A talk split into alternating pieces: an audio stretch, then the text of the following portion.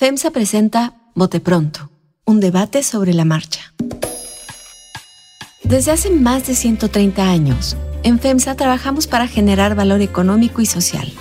Buscamos ser el mejor empleador y vecino de las comunidades en donde tenemos presencia.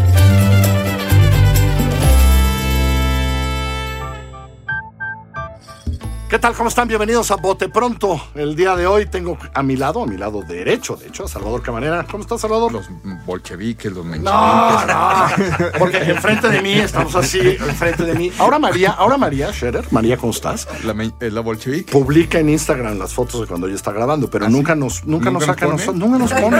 Pura, pura selfie. Es pura Es que no tengo selfie. Instagram, cabrón. Sí, sí, entonces pone ella. así de como Es que la saca Hugo. Enfrente de mí. Yo le quedo de enfrente, 180 grados. así de- enfrente de mí está Carlos Heredia, por supuesto. Carlos, ¿cómo, ¿Cómo estás? María, ya que eh, hablamos de selfies e Instagram, estamos esperando la tuya el domingo cuando marches. ¿Vas a ir a marchar el domingo? Si ustedes tres van, los acompaño. O sea, ¿no piensas ir? Carlos, yo ya fui a demasiadas, a suficientes marchas en la vida. No vas a ir a esa. ¿Pero cómo va a estar? Cuéntanos cómo va a estar. No, ¿Cuánta creo que va a gente? estar bien. No, creo que va a estar bien. Creo Bien, que... ¿qué quieres decir? No, pues no sé, no le quiero poner miles de, de- de- decenas de miles o cuantos, porque luego ahí acaba la discusión sobre las marchas. No, eh, que fuimos tantos, no, que no fueron tantos, no, que no inventen, no, que es la toma que se ven un montón, pero no lo son, ¿no? No importa. O sea, es gente ejerciendo su derecho a manifestarse, bueno, en este caso, para defender al Instituto Nacional Electoral, está bien. ¿Va a cambiar algo? Es- Bueno, pero la fecha ya se volvió significativa porque es, ¿Por qué? A ver. Porque es exactamente el día que el señor cumple 69 años. O sea, qué regalo de cumpleaños. Ah, buen dato, Carlos Heredia. Fíjate nada más, 13 de noviembre. Así dicen que es su regalo, ¿no? Que va a ser Sí, su sí, regalo. sí, Ese es el dato. Sí, Ese es el dato. Ahora, él no está muy contento con lo de la marcha, según Bueno, parece, yo ¿no? creo que sus reacciones indican que, que más bien está enojado.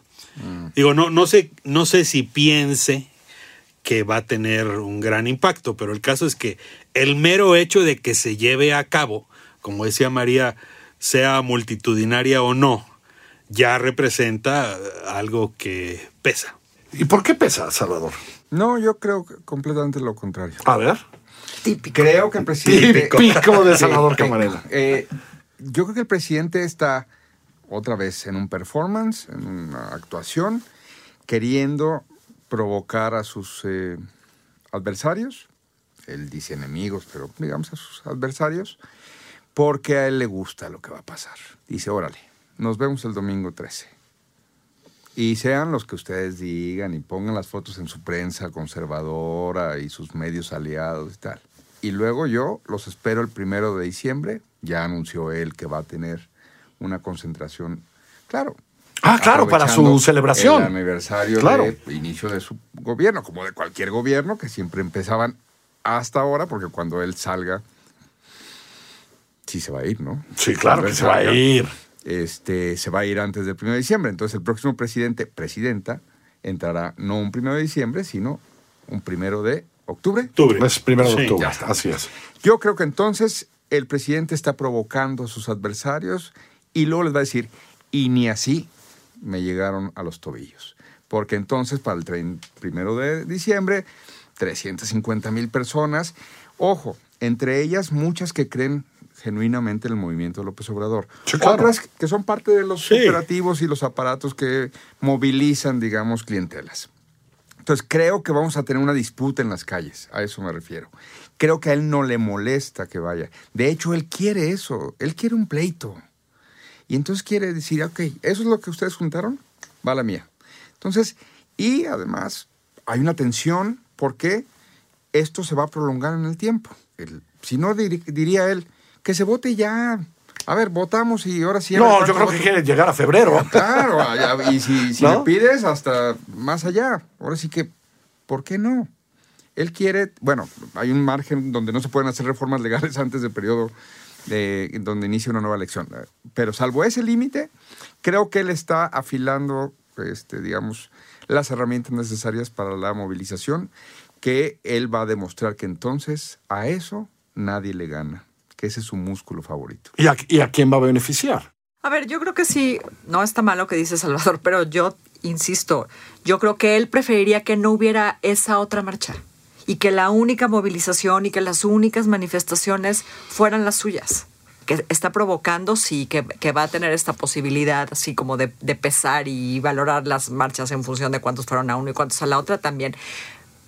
Pero en el fondo, en el fondo, yo pienso que a él le gustan sus marchas y sus manifestaciones y que querría que no hubiera más movilización y más manifestación que esa. De la misma manera que él prefiere que nadie lo rebase por la izquierda. O sea, que en un la presidencia de un presidente que es- llegó por las urnas democráticamente, haya un movimiento que le dice, oye, tú quieres destruir la democracia. Ahora, hoy pensaba, me levanté pensando esto y decía, parece que toda la oposición, digamos, ¿no? Está lanzada para el domingo. No, el PRI no. Bueno, estoy hablando de la oposición, Salvador. Carlos, Carlos, ¿podrías hablar, por favor? con Yo Salvador creo que voy a Formal, tener que. Habla, habla con Salvador. Fui un loco. Fui, fui un loco, perdón, Alito, verdad, perdón. María. no lo vuelvo a hacer así. María, ¿podrías hablar con Salvador los priistas, No, los priistas, Están lanzados en eso y está bien, entiendo esto, ¿no? Tan, tan, tan.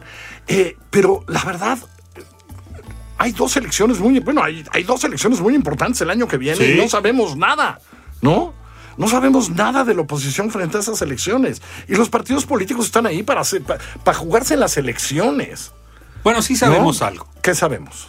Pues sabemos que en Coahuila eh, el gobernador Riquelme está alistando que haya alianza eh, allí en su estado y sabemos que su candidato, digo, todavía no se decide el de Morena, pero en Morena hay guerra civil. Digo, finalmente dirán, eh, estará el que diga Una Palacio que diga en Morena Guerra Civil, cuando sea. Sí. Pero depende, ¿no? Pero, pero no. Y, y de la otra, sabemos pues que poco a poco el gobernador del Mazo dejó a su candidata instalada y que igual hay acuerdo entre las delegaciones estatales, y eso excluye al conspicuo personaje que mencionaba Salvador, Mi líder. para que haya alianza también. O sea, digo, sí sabemos eso. Sí, pero no volcados. Es decir, la- la- yo creo esto. Yo creo que el domingo sí vamos a ver una movilización bastante grande, ¿no? Para defender el INE cualquier cosa que eso signifique en términos, ¿no? De institución, de lo que viene, etcétera. Salvador ha escrito mucho eh, sobre esto eh, en estos días. Cuando la verdad es que la, la disputa real de aquí al 24, digamos, es para empezar Estado de México, ¿no? Y ahí no los vemos ni marchando, ni hablando, y sí vemos operando a, a Morena. Es decir, Morena hizo una operación cicatriz interesante. Ahí está ya, ¿no? Ahí están Higinio y están todos abrazando un poquito a Delfina, ¿no? Yo entonces pego las dos cosas que mencionas. Lo del domingo, vamos a ver una movilización creo que interesante, todavía no digamos términos cuantitativos, sino cualitativos, pero que no la veo todavía articulada con perspectiva. Eh, no veo a, los, a las médicas y a los médicos que han sido agraviados por el presidente López Obrador, no veo a las mujeres que han sido agraviadas, no veo a las víctimas de la violencia que han sido desdeñadas. No sé, no veo una articulación, a menos de que sea muy silenciosa, sea muy discreta lo que está ocurriendo, no veo una articulación. Veo esta defensa del INE muy bien, muy válida, o no, eh, cada quien que saque sus conclusiones, pero en efecto no veo la perspectiva donde esto se vaya a ir consolidando como un movimiento de movimientos frente a López Obrador y su partido, eh, o frente a López Obrador y su movimiento, en donde entonces digas, tiene perspectiva de que si, pre- si prende esto del domingo, wow, se va a poner muy bien el Estado de México, porque además hay voto urbano muy interesante del PRI, del PAN, y ahí... Pero sigo un poco nada más también lo de Carlos, decía Carlos Heredia. En Estado de México no se ve que hay operación cicatriz del PRI. Ah, La diputada Ana Lilia Herrera todavía anda por ahí este, sin levantarle la mano, a menos que yo me haya dormido últimas 24 horas este, sin ver alguna fotografía. O sea, no se ve el ímpetu de que el PRI, que es el que se supone que lleva mano por la otra parte, ya está la maestra Delfina en uno de los lados, no se ve que tengan articulado eso. Entonces hay estas dos cosas. La marcha del domingo todavía no quiere decir que eso represente un signo de vitalidad rumbo a otra cosa que se traslade a las urnas. Eso es un poco lo que yo me refería, porque más allá de cómo quede el INE, que si lo transforman o no lo transforman, si no hay oposición organizada para enfrentar a Morena en estas dos elecciones, olvídate el INE, pues, ¿no? O sea, ya, ¿qué importa? Que se cuenten bien o mal los votos, se arrasan, pues, Siempre ¿no? hemos dicho, ¿no? Que, que la oposición no está articulada, que no tiene perspectiva, todo lo que han mencionado, ¿no? Que no tiene estrategia. Pero yo creo que ahorita están en menos, porque ves discusiones entre opositores a partir de, de siquiera discu- de, de empezar por discutir la posibilidad de que Morena no gane.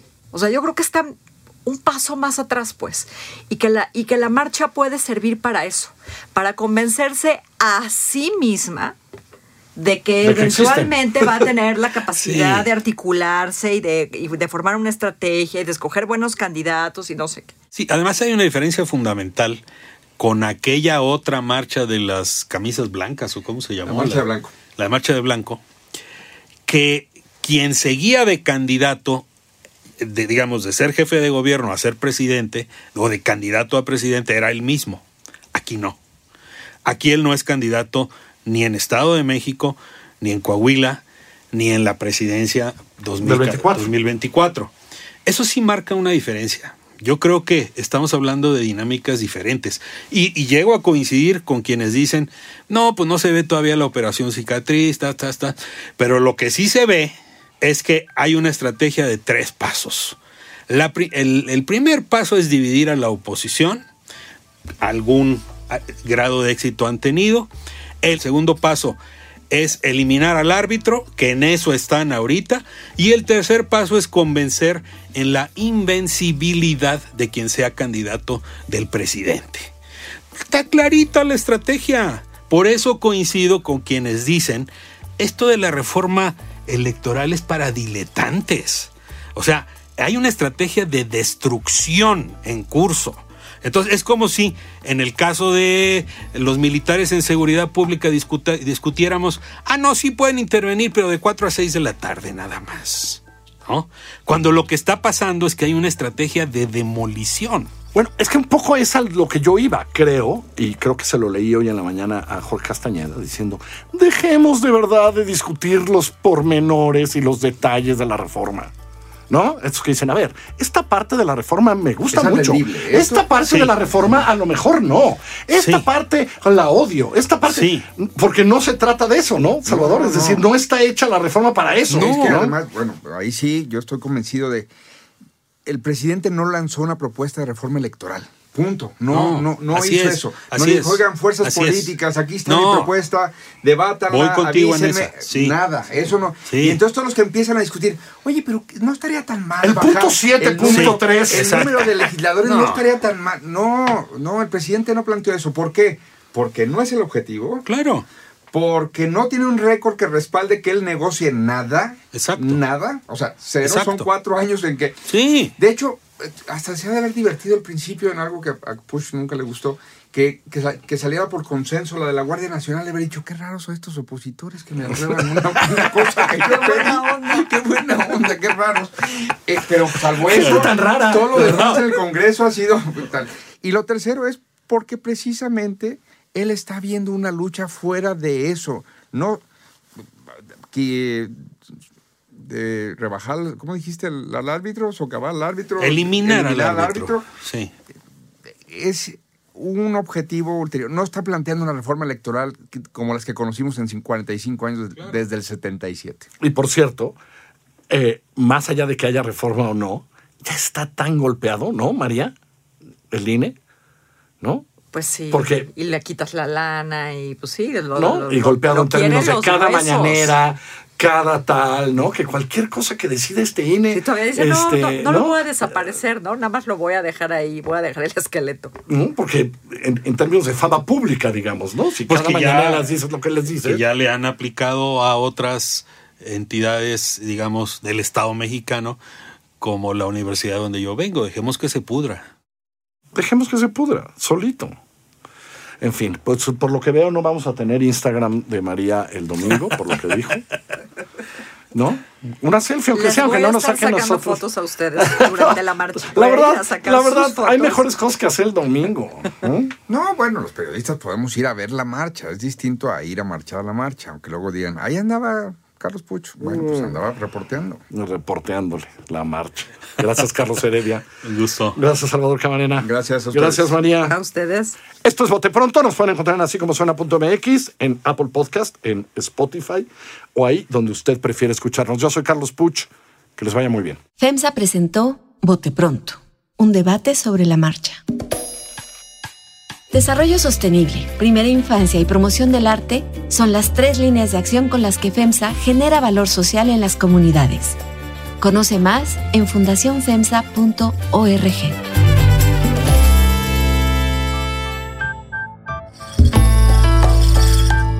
Así como suena y FEMSA presentaron Bote Pronto, un debate sobre la marcha.